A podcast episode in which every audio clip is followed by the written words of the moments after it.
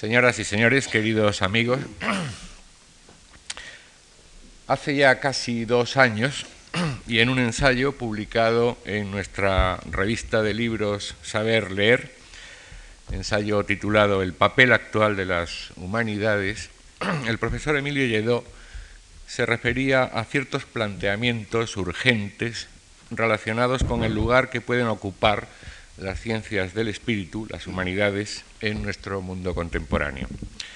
Y la urgencia de esos planteamientos provenía, proviene, entre otras razones, eh, por la amenazante marginación que en el territorio de los saberes y conocimientos actuales pueden sufrir, están sufriendo en realidad, las eh, también llamadas ciencias del espíritu. Son palabras textuales del comienzo de ese, ensayo.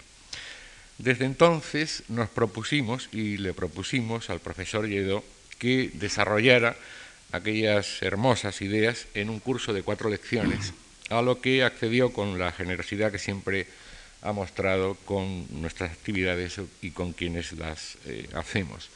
Las muchas ocupaciones de don Emilio, entre ellas dos años de estancia en Berlín eh, como docente e investigador en la famosa Universidad Libre, han ido retrasando aquel proyecto que hoy por fin llega a encarnarse y estoy seguro que eh, con provecho para todos.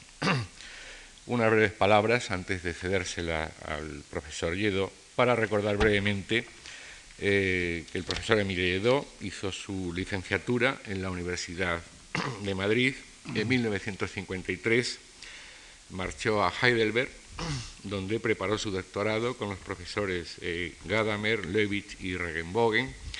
En 1956 era ya profesor del Seminario de Filosofía de aquella universidad de Heidelberg.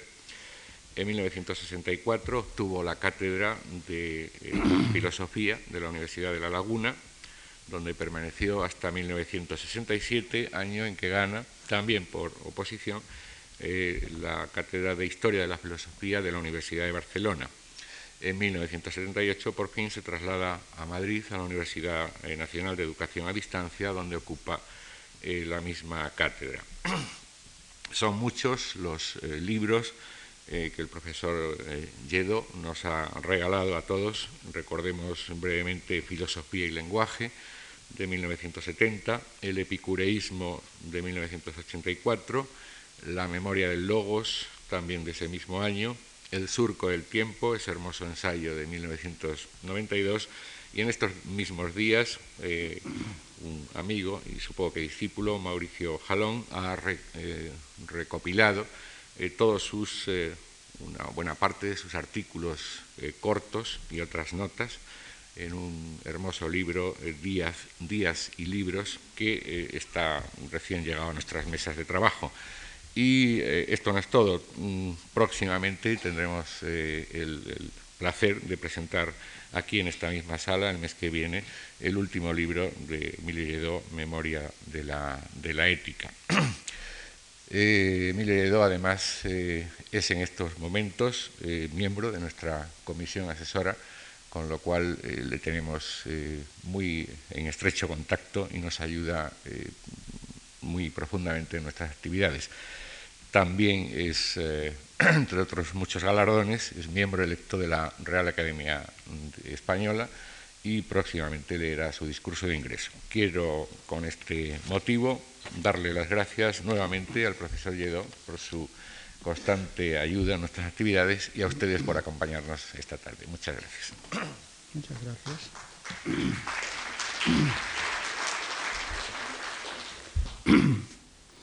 Muchas gracias, Antonio Gallego, por tus palabras. Eh, y como vamos a hablar de las humanidades, eh, un tema mm, actual, en cierto sentido, por lo antiguo y por lo vivo todavía, permítanme que empiece con un texto de ese mundo donde se iniciaron las humanidades, al menos en nuestra cultura. Hijo de Laertes, de divino linaje, Odiseo, fecundo en ardides. Así que deseas irte enseguida a tu casa y a tu patria tierra. Vete enhorabuena, pero si supieras cuánta tristeza te deparará el destino antes de que arribes a tu patria. Te quedarías aquí conmigo, aunque estés de veras deseoso de ver a tu esposa, de la que padeces soledad todos los días. Yo en verdad me jacto de, no ser inferior a ella, ni en el porte, ni en el físico, ni en mi belleza, que no pueden los mortales competir con las diosas, ni por el cuerpo, ni por la belleza. Y le dijo el astuto Odiseo, no te, no te enojes conmigo, Calipso, venerable diosa, que sé muy bien cuán inferior te es la discreta Penélope, en belleza y en prestancia, siendo ella mortal y tú inmortal y exenta de vejez. Pero aún así deseo todos los días marcharme a mi casa y ver lucir la aurora de mi vuelta. Y si alguno de los dioses me quisiera aniquilar en el mar rojo como el vino, esos epítetos tan hermosos de Homero, lo soportaré con el ánimo que llena mi pecho y que tan paciente es para los dolores, pues ha padecido ya mucho en el mar y en la guerra. Venga pues una desgracia sobre otra. Este texto es tal vez el primer texto de la cultura, de eso que se llama con más o menos precisión cultura occidental, en donde se hace una defensa de las humanidades, o mejor dicho, del humanismo en este caso. Es el primer testimonio, como digo, en nuestra cultura, donde se hace una elección, una elección en la que se afirman los límites de la humanidad, sus fronteras, el horizonte de la tierra, sus sufrimientos, sus logros, sus venturas y sobre todo las dos características esenciales de esa humanidad, de esa antropeia, de ese antropos, de ese hombre, la posibilidad y la esperanza. Los dioses que todo lo saben, Calipso es una diosa en cierto sentido, una, una diosa, una ninfa, un, un ser superior, los dioses que todo lo saben y todo lo tienen, que todo lo gozan, son seres sin tiempo. Su plenitud los convierte en águeros, en sin edad, pero no pueden esperar, porque todo lo tienen. No pueden esperar a saber, porque todo lo conocen. No pueden casi ni desear. El gozo de la inmortalidad prometida por Calipso a Odiseo, a Ulises, y que él rechaza, no es por consiguiente tentación para él. Es un gozo no presentido, eh, es, una inmortalidad no querida, es una inmortalidad en la que no se siente en ningún momento instalado. Recordáis también el otro texto de la Odisea, este es del libro del canto sexto, el verso 203 siguiente, este que os he leído, y este otro es del canto 11, cuando Aquiles le dice a Odiseo que preferiría ser eh, esclavo ah, de un hombre sin fortuna a ser rey en el reino de los muertos. Como ven, una elección y una defensa de lo humano, una defensa de la vida terrena frente a cualquier posibilidad de superarla en un tipo de vida realmente desconocida para ese ser humano. Es una elección, Ulises, Odiseo, hace una elección. Elige la muerte, elige los pesares, elige la tierra, elige el azar, elige la inseguridad, pero elige también, como os decía, la posibilidad y elige también, junto con ella, la esperanza. Y en esta elección de Odiseo aparece en la cultura occidental, en uno de los dos primeros eh, monumentos literarios, la Ilíada y la Odisea, aparece el ser hombre lo que significa el ser hombre, el poder elegir y el poder elegir la limitación y en esa elección de la limitación la posibilidad, la lucha, la tensión por superarla.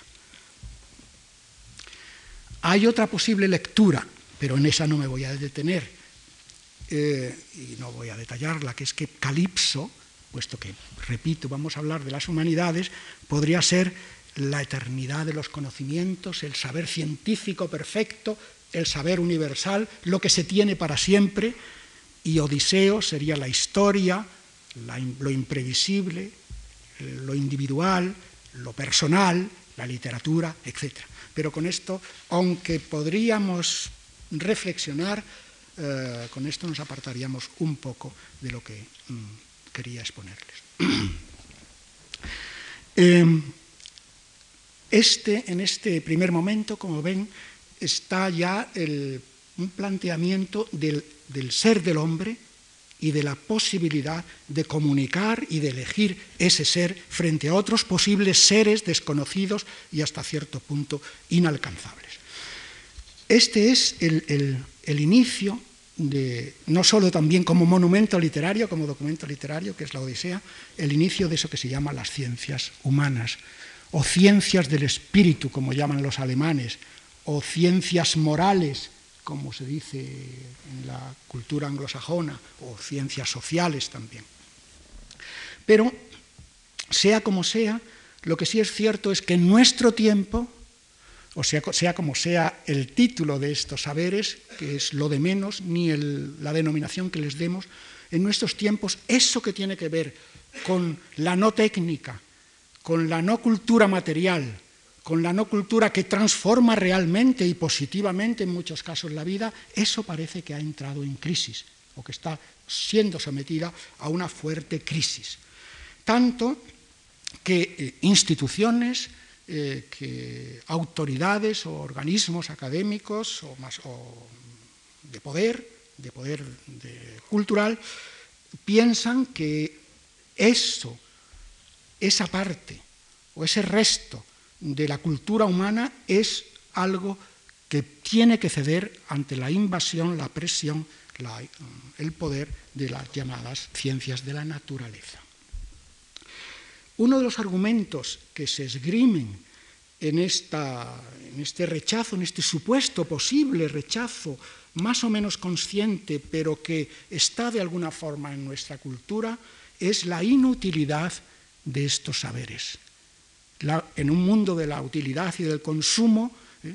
estos saberes eh, de los que la Ilíada y la Odisea y toda la cultura griega y toda la cultura literaria occidental son testimonios, estos saberes están en un ámbito que no tocan la realidad, que no, no tocan el mundo, que no crean mundo y que no crean, por consiguiente, un tipo de cultura material y progresadora.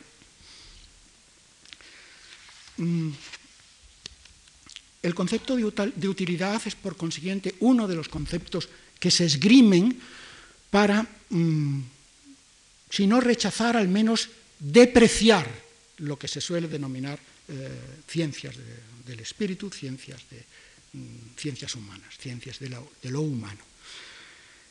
Sin embargo, yo creo que habría, aunque voy a centrarme hoy en un cierto modelo clásico de la cultura clásica, de lo que se llaman las ciencias humanas. Sin embargo, yo creo que este problema no está planteado en los límites exactos, al menos terminológicamente.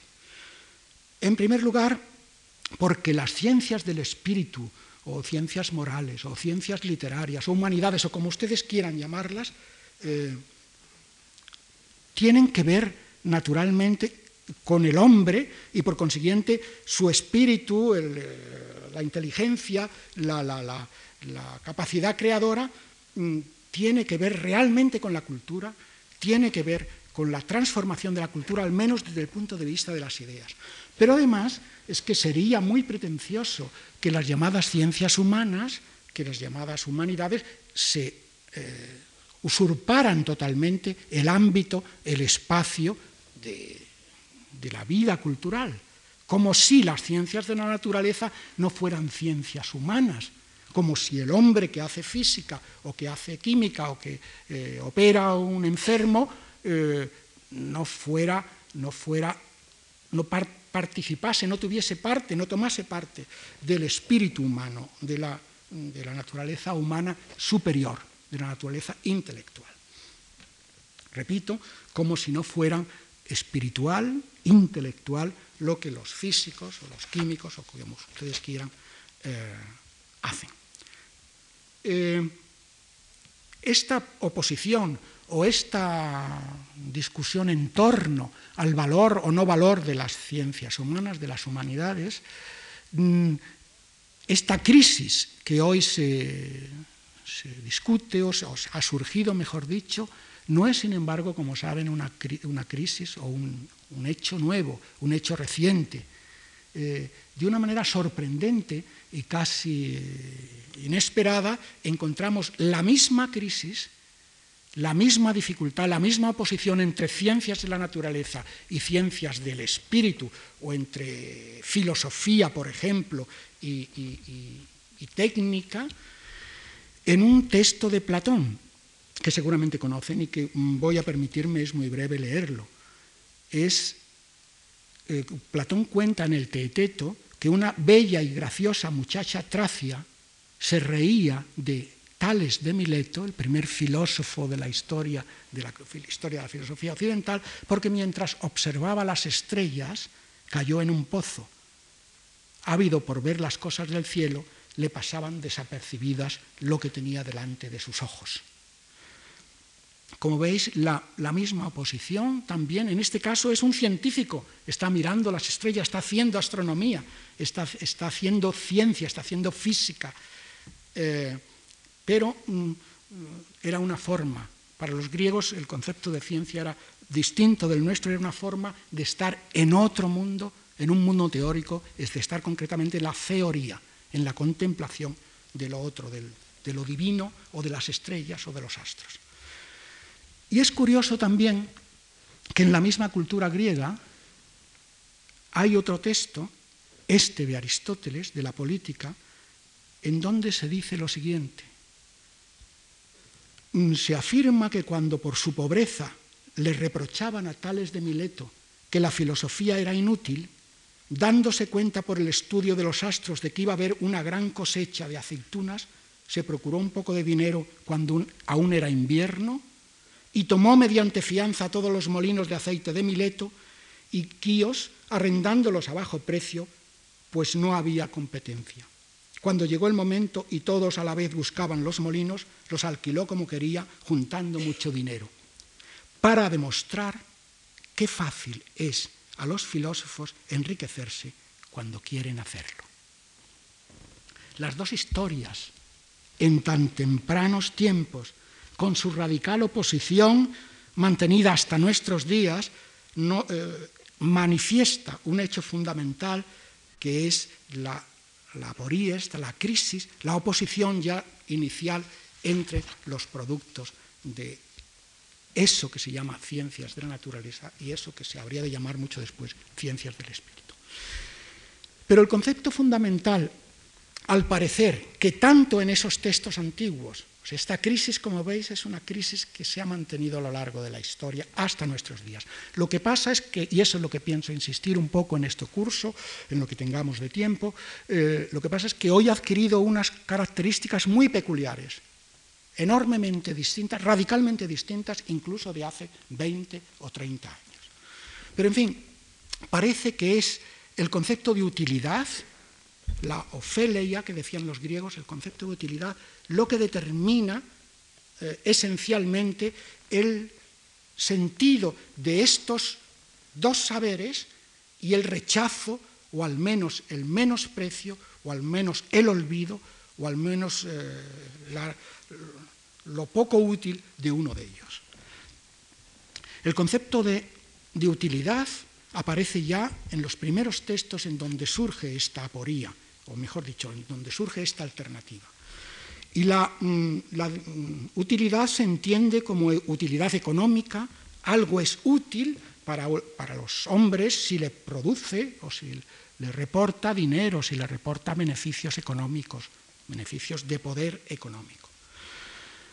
Pero eso es lo de menos, al menos en la cultura griega. El concepto de utilidad, de Ophelia o de Sinferon, es ganar seguridad, tener algo importante para la vida, para la defensa, para la vida quiero decir, para la defensa del cuerpo, para la defensa del individuo, para la defensa del ser. Lo útil es, por consiguiente, eh, fijaros que además si nos pusiésemos a reflexionar ahora entre nosotros qué entendemos por útil, en castellano, la lengua que yo ahora estoy utilizando, que es útil, efectivamente eh, el campo semántico se nos desmandaría, ¿eh? se nos desbordaría y, sería difícil de precisar qué es, lo útil. Dicho de una manera muy trivial y muy inmediata, lo útil parece ser lo que, conviene ¿eh? a la vida, lo que nos conviene a nosotros al desarrollo de nuestra vida. Pero los griegos nos dieron son los, conceptos que yo ahora voy a analizar. Naturalmente no, nos vamos a meter ahora en el estudio de la utilidad, del campo semántico de utilidad en castellano. Los griegos, lo que late en el fondo de ese concepto de utilidad que se exige para que algo tenga sentido es la seguridad, ganar seguridad. Efectivamente, en un mundo eh, inestable, en un mundo eh, inseguro como era el mundo griego, como fue todo el mundo antiguo en aspectos enormemente elementales, por ejemplo, era difícil tener agua. No había, obviamente, tuberías. Entonces el ánfora, el que podía tener ánforas, estaba asegurando la sed del futuro, estaba asegurándose su sed, porque la sed se consumía cada día, quiero decir, la sed necesitaba el agua de cada día. Había que ir a, pozos, había que ir a fuentes, había que ir a. Entonces, el ánfora nos daba seguridad. El que era rico y podía tener una, una cueva llena de ánforas, llenas de agua o llenas de aceite, eh, eso daba seguridad. Y eso era útil. Dar seguridad era hacer que la vida esté asegurada no en el momento inmediato, en el día inmediato al que estoy viviendo, sino en los meses inmediatos, incluso en los años inmediatos, incluso toda la vida. Ese era el sentido de la riqueza que había en el término este sincero, en el término y en el término utilidad. Pero pronto eh, surge en este, en este concepto de utilidad también la utilidad para dominar a los otros. Es el concepto de útil se extiende hacia, se hace, se socializa. No solo es útil algo que sostiene o que mantiene mi vida en el presente o, y en el inmediato o no tan inmediato futuro, sino que eh, algo es útil cuando me sirve a mí para dominar a los demás. Por eso el concepto de utilidad en griego, en Grecia, a lo largo de la cultura griega, tuvo que ver bastante con la retórica. Tuvo que ver bastante con la capacidad de convencer a los otros hombres, no tanto con razones, sino con sentimientos, con todo lo que el lenguaje era capaz de transmitir como, como bloque mm, de comunicación que salía de un ser que no solo es razón, sino que también es pasión, también es deseo, también es amor, también es, es odio, también es tristeza, también es alegría, etcétera. La retórica se enganchaba, en ese enorme eh, territorio de comunicación que no, era solo la comunicación racional, la comunicación lógica. La utilidad, pues, es uno de los conceptos por los que se mide, por los que se evalúa las ciencias humanas, lo que los hombres producen, lo que los hombres hacen el para qué sirve algo es una de las preguntas fundamentales, no solo de nuestra cultura, sino de la cultura griega. Recuerdan el texto famoso cuando se, cuando se crea, eh, cuando se inventa la escritura, lo primero que le dice eh, eh, Teus, lo, primero que dialogan Teut y es ¿y para qué servirá? ¿Para qué servirán las letras? Mm, ¿Para dar memoria o para sumir en el olvido? Pues bien, el concepto de utilidad tiene además otra perspectiva ya más evolucionada, más desarrollada en la misma cultura griega, y es en Aristóteles. En la ética nicomaquia, el concepto de utilidad lo vemos encajado, entremetido en el bien. Algo que es útil, algo que realmente vale para el hombre, algo que le va a prolongar la vida, material y que le va a servir incluso para crear sociedad, para crear cultura, para crear polis, tiene que estar de alguna forma. Y ese de alguna forma es toda la construcción de la ética aristotélica va a ser la explicación de esa de alguna forma, tiene que estar de alguna forma inserto en el agazón, en el bien. Con esto, claro está, hay ya una transformación, una un transporte del puro concepto pragmático utilitario a un ámbito casi inesperado, casi no desconocido, pero sí inesperado y sí enriquecedor. Y el agazón es el bien en sí mismo, lo que queremos por ello mismo, como cuando queremos al amigo por él mismo y no por nosotros, aunque la utilidad en Aristóteles, en la ética nicomaquia, juegue un papel importante en la amistad, una, utilidad muy elaborada, muy espiritualizada, si quieren, pero al mismo tiempo en, el concepto de bien en sí mismo, está también el concepto de bien, está el bien en sí mismo, está también el, el, placer que otorga el dominio de ese bien en sí mismo cuando queremos algo por sí mismo. Ese algo refluye, esa mismidad refluye en nosotros y nos enriquece, nos da dulzura, nos da ternura, nos da felicidad, nos da eudaimonía, pero al mismo tiempo, y es curioso, y aquí es donde se inserta el concepto de Gésimon, también de Ofelia, es útil, el bien es útil, el bien es constructor de vida, el bien no es destructor. El bien es aglutinador de vida.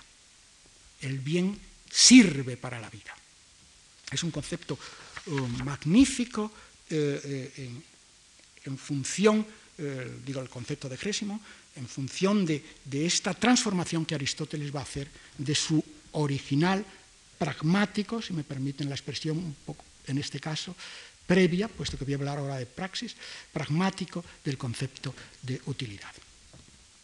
Una utilidad que está ordenada, que está organizada por el bien, es una utilidad que empieza a, funcionar en un campo que trasciende totalmente los intereses individuales del propio sujeto para el que algo es útil y empieza, como digo, a través del agazón a socializarse, a politizarse. Otro concepto en donde se perfila también esta oposición entre ciencias humanas y ciencias del espíritu.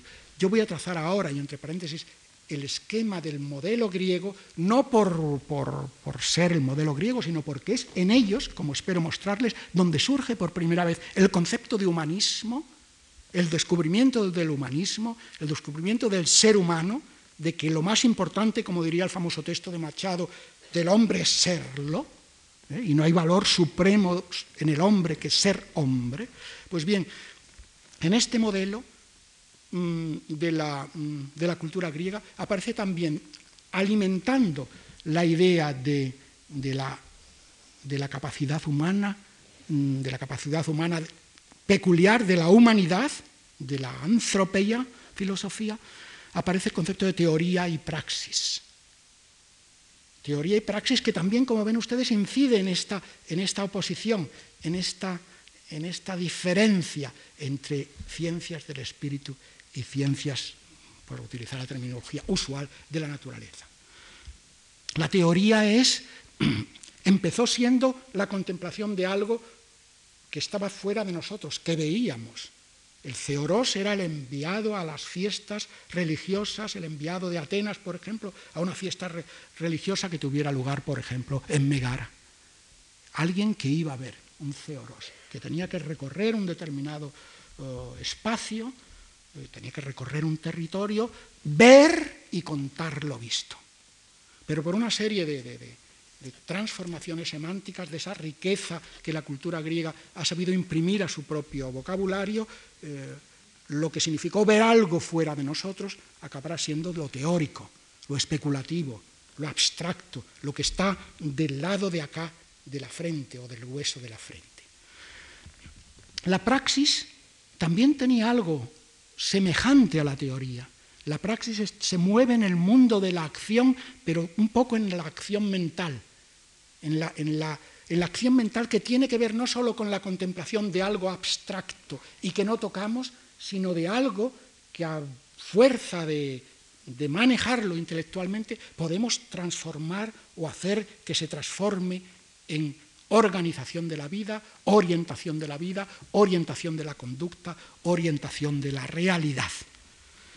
praxis y teoría pues no son dos conceptos tan tajantemente cortados como la cultura posterior eh, ha hecho. Mm, eh, historia, por otra parte, del concepto de praxis, que no deja de ser un enriquecimiento de ese concepto, pero que yo quisiera ahora, puesto que estoy manteniéndome en el modelo griego, buscarlo, buscar ahí su origen y buscar ahí su sentido y su contenido intelectual, su semántica, mejor dicho. Y el concepto de praxis tiene que ver con una raíz eh, indoeuropea, que es per, que es andar, caminar, eh, tener éxito uno, el éxito es algo que uno goza, en, que un camino humano, particular, personal, haya sido viable, o como diría el poeta, haya sido navegable. ¿Mm? Tiene que ver, pues, con una marcha, ¿eh? con, un, con un caminar.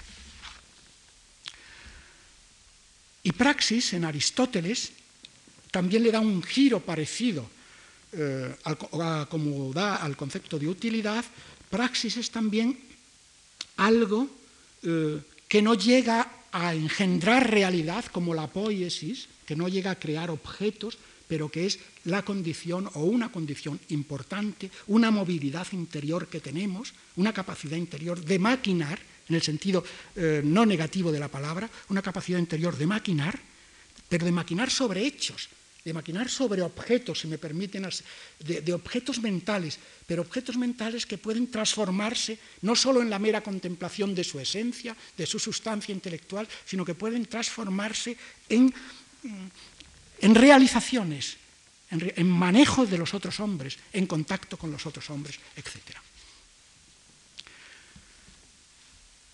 Antes de rozar otro de los conceptos fundamentales de la cultura griega y que también va a jugar un papel, a desarrollar, a tener un papel importante en las ciencias humanas y en las ciencias de la naturaleza. Me refiero al concepto techne, técnica, y ya puestos a, arrastrarlo hasta nuestro mundo, tecnologías. La tecne, en los griegos, en su origen, era algo que exclusivamente procedía de la mano del hombre, realmente de sus manos. ¿Eh? Las manos, había dicho Aristóteles en un texto que conocerán famosísimo y hermosísimo, el, alma es como la mano, todas las cosas.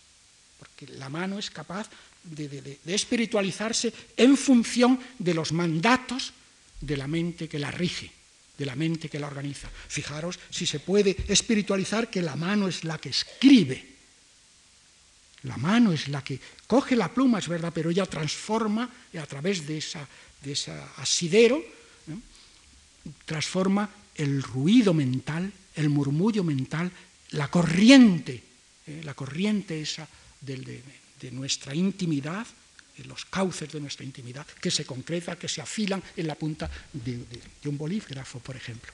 Pues bien, la técnica es fruto exclusivamente del hombre. Así como la naturaleza, la physis, está ahí, se mueve por ella misma, se controla desde ella misma, se produce ella misma, se reproduce ella misma, sin que nosotros podamos intervenir. Bueno, podemos controlar, obviamente, pero es ella la que tiene en sí misma la lectura por sus espermata, ¿eh? la lectura de sus propios códigos biológicos, por así decirlo, la técnica no. La técnica es producto es fruto de nuestra mente, pero un fruto en el que se prolongan nuestras necesidades. ¿Eh? La, la es prolongación de lo que queremos. La, flecha es, o, lo que nos falta, la flecha es eh, la tecne de, de, la mano que no alcanza a herir al enemigo porque está muy lejos. Entonces la tecne de la flecha es la prolongación de la imposibilidad de la mano que como naturaleza no puede llegar tan lejos, etcétera, etcétera, etcétera. Y la técnica, claro está, la utilidad de la técnica es porque prolonga al hombre, porque suple la natural, la natural privación, la natural limitación de su estructura, de su pobre o rica, en fin, no nos pongamos muy pesimistas, de su pobre estructura biológica de ese agros, de ese tener que envejecer.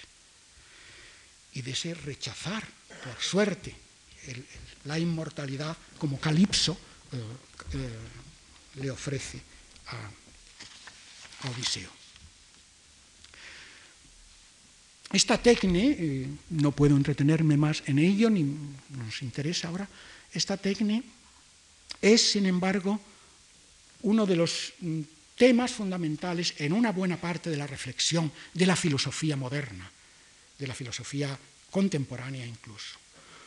Eh, esta capacidad de transformar la realidad, esta capacidad de hacer un mundo paralelo al mundo de la naturaleza y apto y mm, semejante a nuestras necesidades, adecuado, mejor dicho, a nuestras necesidades, es algo que ha venido no solo siendo un leitmotiv de, de, la cultura material, sino al mismo tiempo un leitmotiv de la reflexión sobre la cultura material.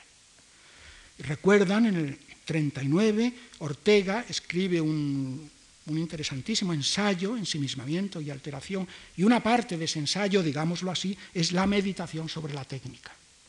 Y allí eh, lanza, entre otras muchas eh, ideas, lanza una que no deja de tener eh, eco grandísimo en nuestro tiempo y que yo no sé si es verdad o no y si, es, si responde a una intuición certerísima de lo que nos está pasando o es una hermosa frase literaria de Ortega, pero de todas formas intuidora de un hecho, y es la de que el hombre es un animal para el que lo superfluo es necesario. El hombre es un animal para el que lo superfluo es necesario. Ese, universo de las... porque nosotros que nos movemos en el mundo de la utilidad del consumo, yo creo que nunca el ser humano ha producido tal cantidad de inutilidades como en nuestro tiempo. O sea, en nuestro tiempo se, habría que caracterizarlo con una eh, gran denominación, una gran bandera, un poco, si quieren, elemental y trivial, sería la producción de lo inútil, la inmensa producción de lo inútil, al lado, por supuesto, de una serie de utilidades importantes. ¿Es esto una necesidad tal vez del hombre? Hablando en Berlín estos últimos años, eh, antes y después de la caída del muro, con, con Wolf Lepenis, profesor de sociología de Berlín, me decía, luego lo ha escrito él en un magnífico trabajo, que, que la gran sorpresa de él, que había creído que el humanismo socialista había creado un nuevo tipo de hombre y que cuando cayera el muro, si caía, eso me lo decía antes, eh, esos seres estaban ya tan curados, de, habían creado, al otro lado del muro, quiero decir, se había creado una figura humana tan pura, tan no consumista, tan nueva, tan revolucionariamente nueva, ontológicamente nueva, que ¿Qué pasarían de, la cultura del consumo. Esto, me decía Lepenis, es un error, lo ha demostrado la historia. ¿eh? Lo ha demostrado. Y, es, un error, y es una, es una actitud elitista, pequeño burguesa, de que tal vez el que tiene o el que tiene lo suficiente no se da cuenta del ansia, del deseo, del motor, eh, de todos los condicionamientos de nuestro comportamiento humano, que es el, tener, el consumir, el, asentarse en la superfluidad. Pues bien, eh, tanto Ortega como Heidegger después hicieron, eh, como saben, una serie de reflexiones sobre, sobre la técnica, sobre el impacto de la técnica en nuestro tiempo y yo no puedo ahora contaros, quería decir un par de cosas sobre Heidegger, pero no, no, no es posible. Eh, Únicamente aludo a ello porque el problema de las ciencias humanas, el problema de la técnica y el problema de las humanidades, en estos últimos tiempos se plantea ya en unas, eh, eh, sobre unas bases y en unos términos que casi nada tienen que ver con los planteamientos de Heidegger y con los planteamientos de Ortega. No por nada, sino porque la misma tecnología eh, la misma transformación de la sociedad, transformación material de la sociedad, lo ha, mm, los ha envejecido. Los ha envejecido en el sentido, digamos, usual de la palabra. Eh, Como saben, uno de los dos, uno de los grandes libros de, la, en donde se, donde se planteó esta oposición entre la cultura técnica y la cultura del mundo del espíritu es el libro de Snow, del físico y novelista inglés, que se llama Las dos culturas.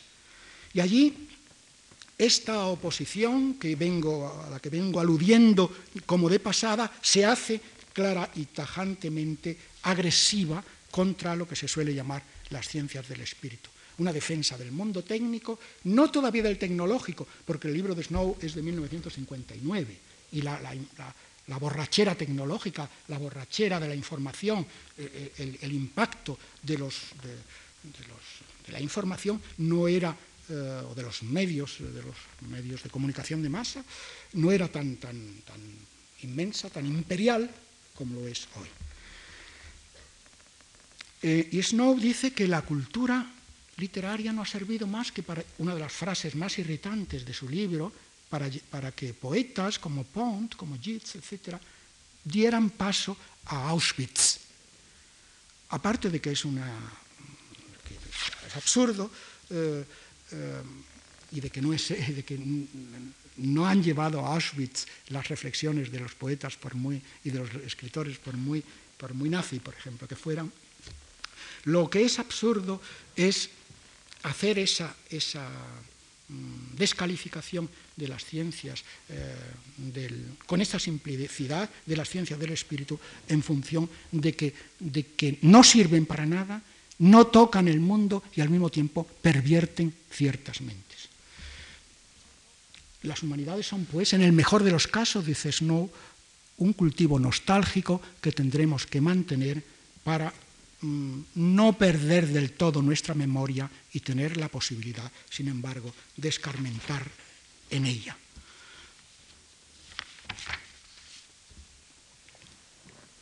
La polémica que inicia el físico inglés es rápidamente recogida por una serie de escritores, una serie de científicos, por supuesto, que no estaban de acuerdo con él, y entre ellos hay un trabajo de Huxley muy interesante sobre literatura y ciencia.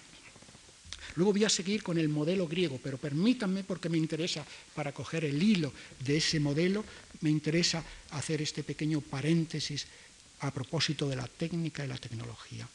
Huxley en literatura y ciencia dice, en el libro este, eh, que, la literatura son experiencias privadas, experiencias privadas que se transmiten con el lenguaje, pero que siguen siendo experiencias privadas, y mientras la ciencia es unas experiencias intersubjetivas que aunque broten privadamente de un posible eh, investigador, de un posible científico, eh, tienen, entran dentro en una masa de conocimientos eh, dentro de las cuales ya la subjetividad no cuenta, solo la intersubjetividad conocedora, racional, comunicadora, etc. Sin embargo, Huxley hace una defensa literaria, levemente literaria, de este, este mundo de las eh, letras que, eh, solo transmiten experiencias privadas. Mm, yo voy a intentar refutar de todas formas. Yo no creo que las letras transmitan experiencias privadas, solo experiencias privadas, pero este es un problema que voy a ver eh, dentro de dos minutos, si me permiten que antes les lea el texto de Huxley. El mundo con el que la literatura se ocupa es el mundo en el que han nacido los hombres, en el que viven y mueren. El mundo en el que aman y odian, en el que saben de triunfos y humillaciones, de esperanzas y desesperación el mundo del sufrimiento y la alegría o de la locura y de la comprensión, etcétera, etcétera. El mundo de lo privado, el mundo de lo nuestro, el mundo de la vida. El mundo de los sentimientos incompatibles. Sentimientos incompatibles que sin embargo se hacen compatibles a través del lenguaje que ya no es privado y que es común. Efectivamente, eh, alguna vez lo he dicho, eh, nacemos en una lengua que es como una lengua materna, que nos domina siempre, aunque dentro de esa lengua materna la incisión característica de cada conciencia individual se convierte en lengua matriz. Somos engendradores de nuestro propio lenguaje, aunque estemos asumiendo el lenguaje de los otros, el lenguaje común, el lenguaje materno, el lenguaje que es hasta cierto punto algo que nos trasciende.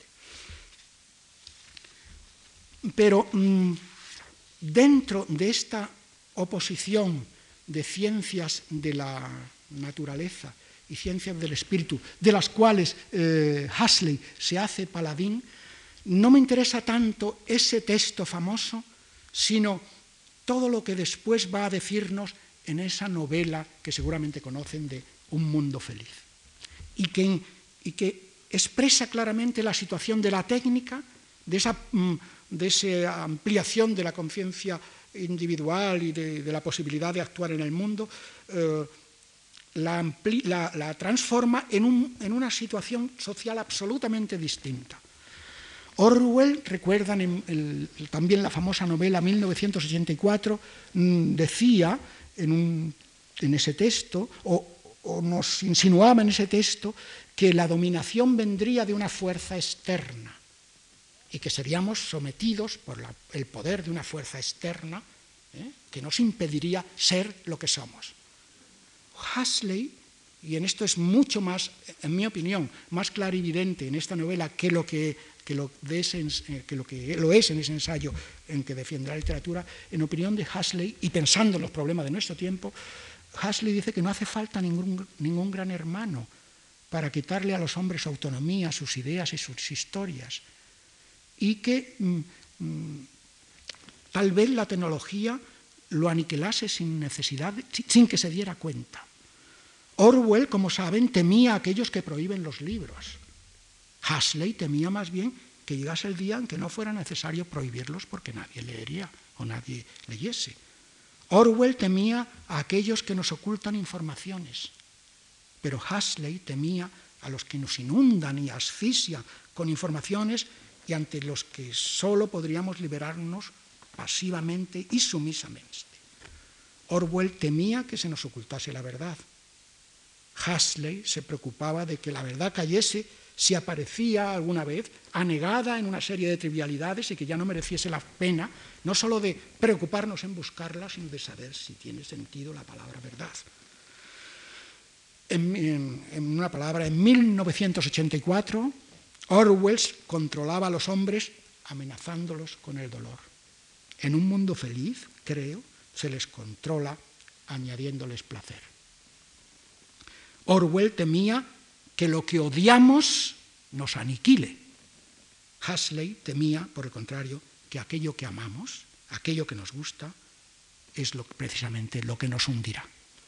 Y esto, este, mm, este planteamiento, tal como aquí lo acabo de expresar en relación con estos dos autores, es lo que modifica sustancialmente todo otro planteamiento de las ciencias del espíritu en su oposición con las ciencias de la naturaleza hoy, aquí y ahora. Eh, pero permítanme que eh, siga o que inicie otra vez de nuevo el modelo griego. En el modelo griego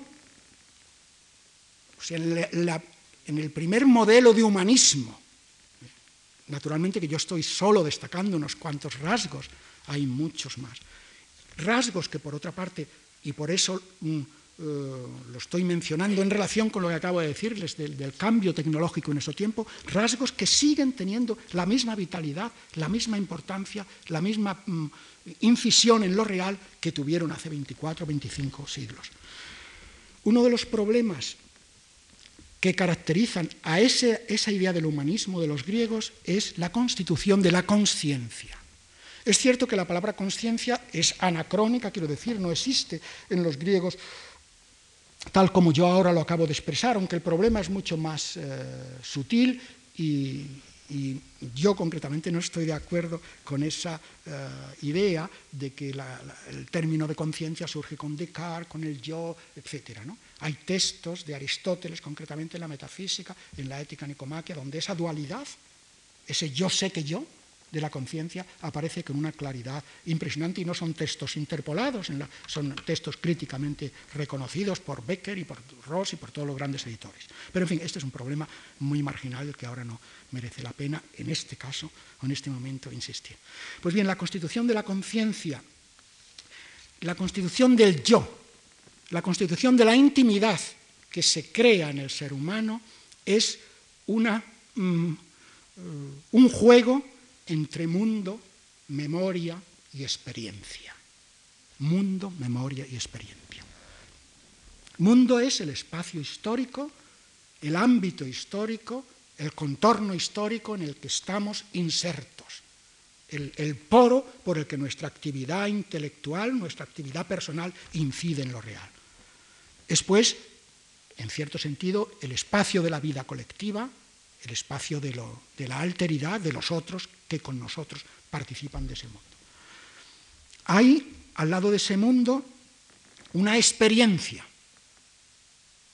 individual de cada uno de nosotros en función de determinadas posibilidades, condiciones de posibilidad, mejor dicho, y en función también de, de, del espacio concreto en el que nos desarrollamos.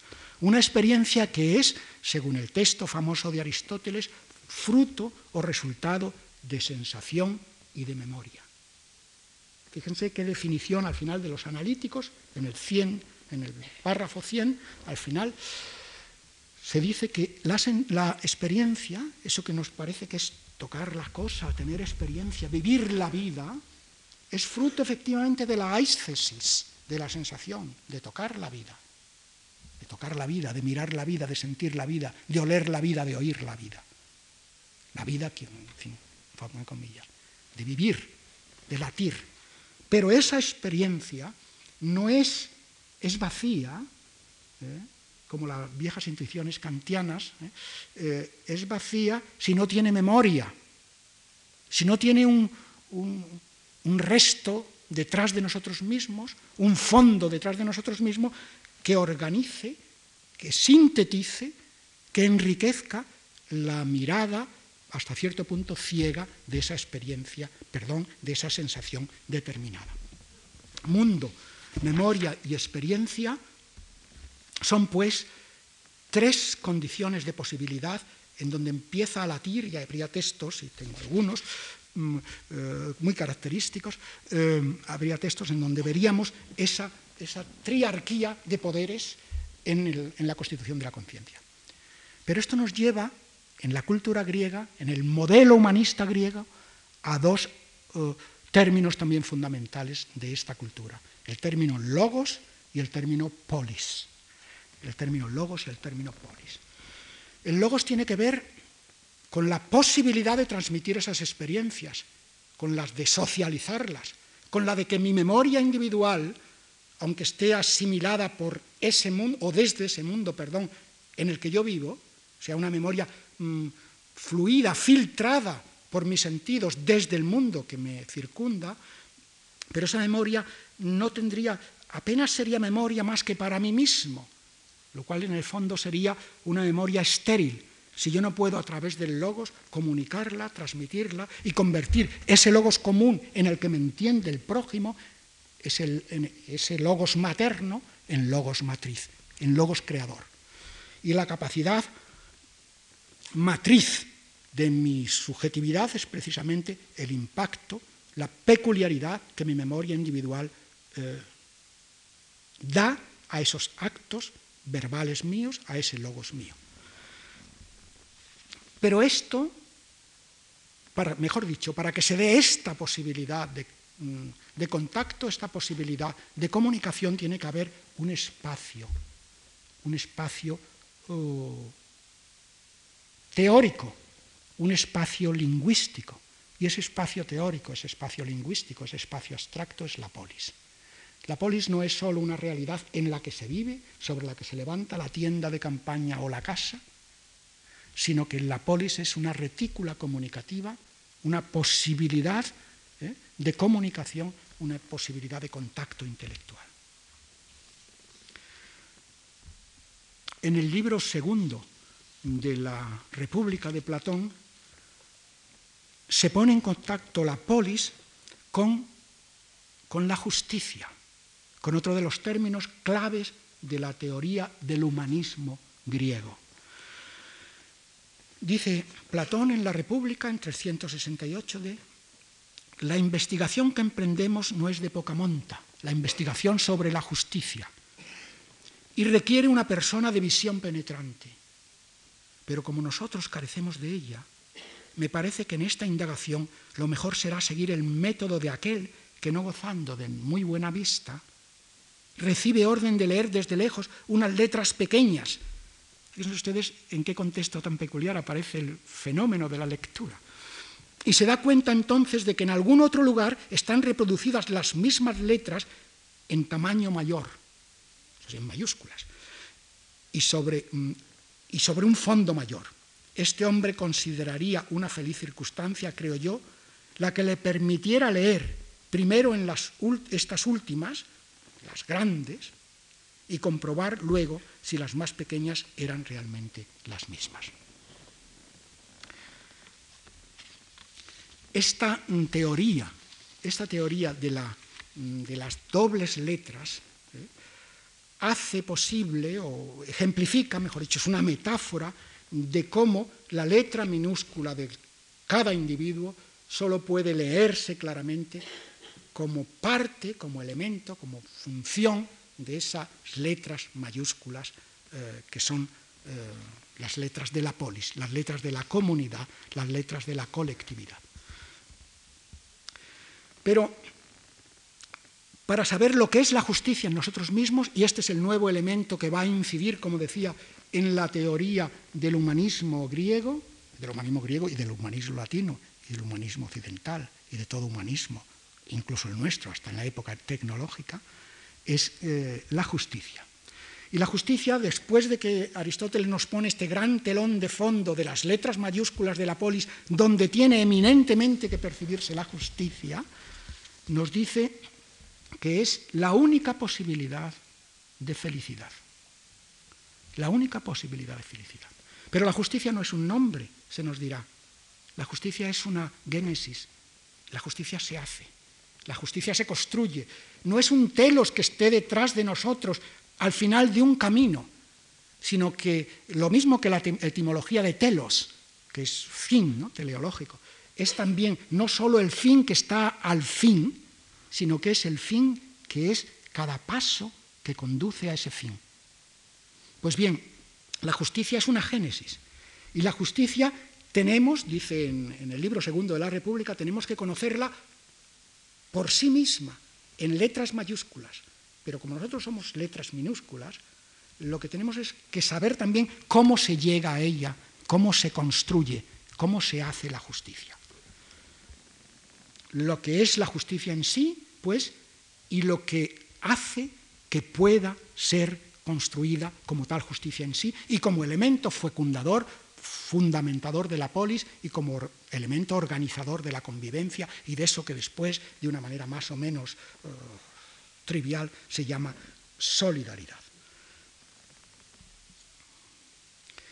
Pero también tendremos que saber, tendremos que pensar si las letras mayúsculas nos dicen que la justicia es fundamental para que la polis exista, tendremos que saber quiénes son las letras minúsculas, quiénes son los individuos eh, poiostis an on, quiénes serán los elementos individuales que sean capaces de llegar a esa justicia y cómo los manejaremos, cómo los trataremos, cómo los cuidaremos para que entre el ideal, el eidos de la justicia, eh, que no es nada en sí mismo, que no es un fin, como les decía, si no hay hombres que sepan caminar hasta ella, no enseñamos a esos hombres ese camino y ese método. Lo que pasa es que la sociedad es una sociedad dañada y hay mil testimonios de esto, algunos espléndidos. Uno, un fragmento de Píndaro, el 213, que nos dice, si es por justicia o por torcidos engaños por los que la terrena raza de los hombres escala el alto muro de la justicia, mi mente dividida no sabría decirlo de seguro. Y recuerdan que en la que en el libro segundo, bueno, y, a lo largo de, toda la República y en las leyes, no digamos, al principio en los libros primeros de las leyes, se nos dice eh, que tal vez haya que ser injusto.